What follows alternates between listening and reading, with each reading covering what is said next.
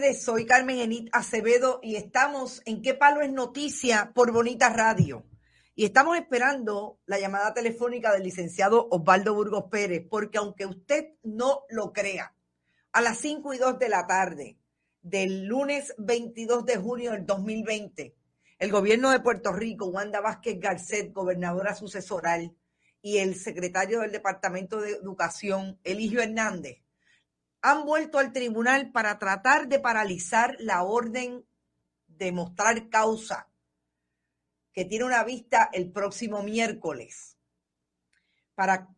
alimentar a las personas del país que no lo han podido hacer por razón de la pandemia.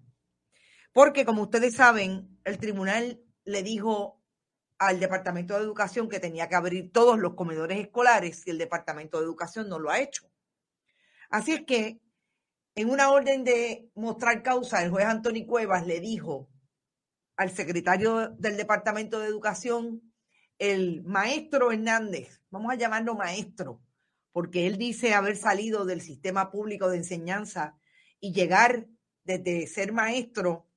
por razón de su afiliación político partidista, llegar a todas las posiciones y ser nombrado secretario del Departamento de Educación, pero Eligio Hernández le ha dicho al país que no tiene que alimentar a las personas de, mayor, de mayores de 18 años en medio de la pandemia. El juez Antonio Cueva citó para una vista el próximo miércoles a las 9 de la mañana en la sala 907 del Tribunal de San Juan. Eso quiere decir que Eligio Hernández tiene que demostrar que él cumplió con la orden y si no cumplió con la orden, el juez lo puede meter preso. Pues hoy fue al tribunal en auxilio de jurisdicción al tribunal apelativo, que ya una vez le dijo que no, pero vuelve para tratar de impedir que la vista se dé y que el juez lo encuentre incurso en desacato. Eso todo después que la gobernadora sucesoral Wanda Vázquez Garcet le diga al país en una conferencia de prensa, guion, presentación, que ellos, lo, ellos velan ella y su liderato político y el liderato gubernamental que está hoy del Partido Nuevo Progresista, porque los intereses del país vayan primero, privatizando la red de transmisión y distribución de energía eléctrica en Puerto Rico por los próximos 15 años a un precio de 70 millones los primeros años, 125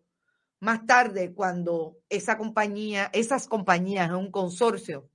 se logren asentar en el mercado de Puerto Rico y supuestamente a base de unas métricas tengan eh,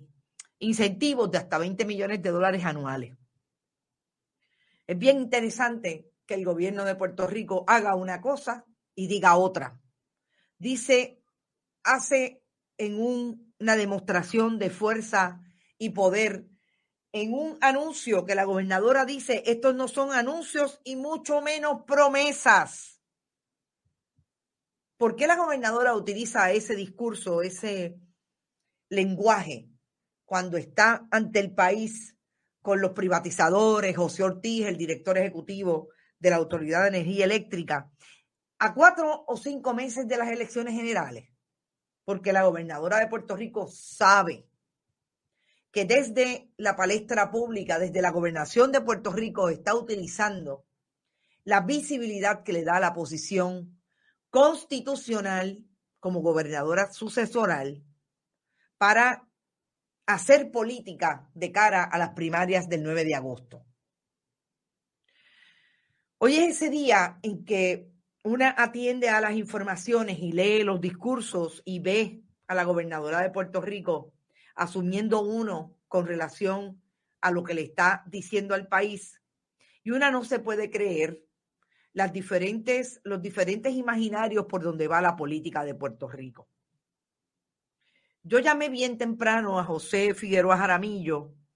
Ángel Figueroa Jaramillo, perdón, presidente de la Unión de la Autoridad de Energía Eléctrica, porque ustedes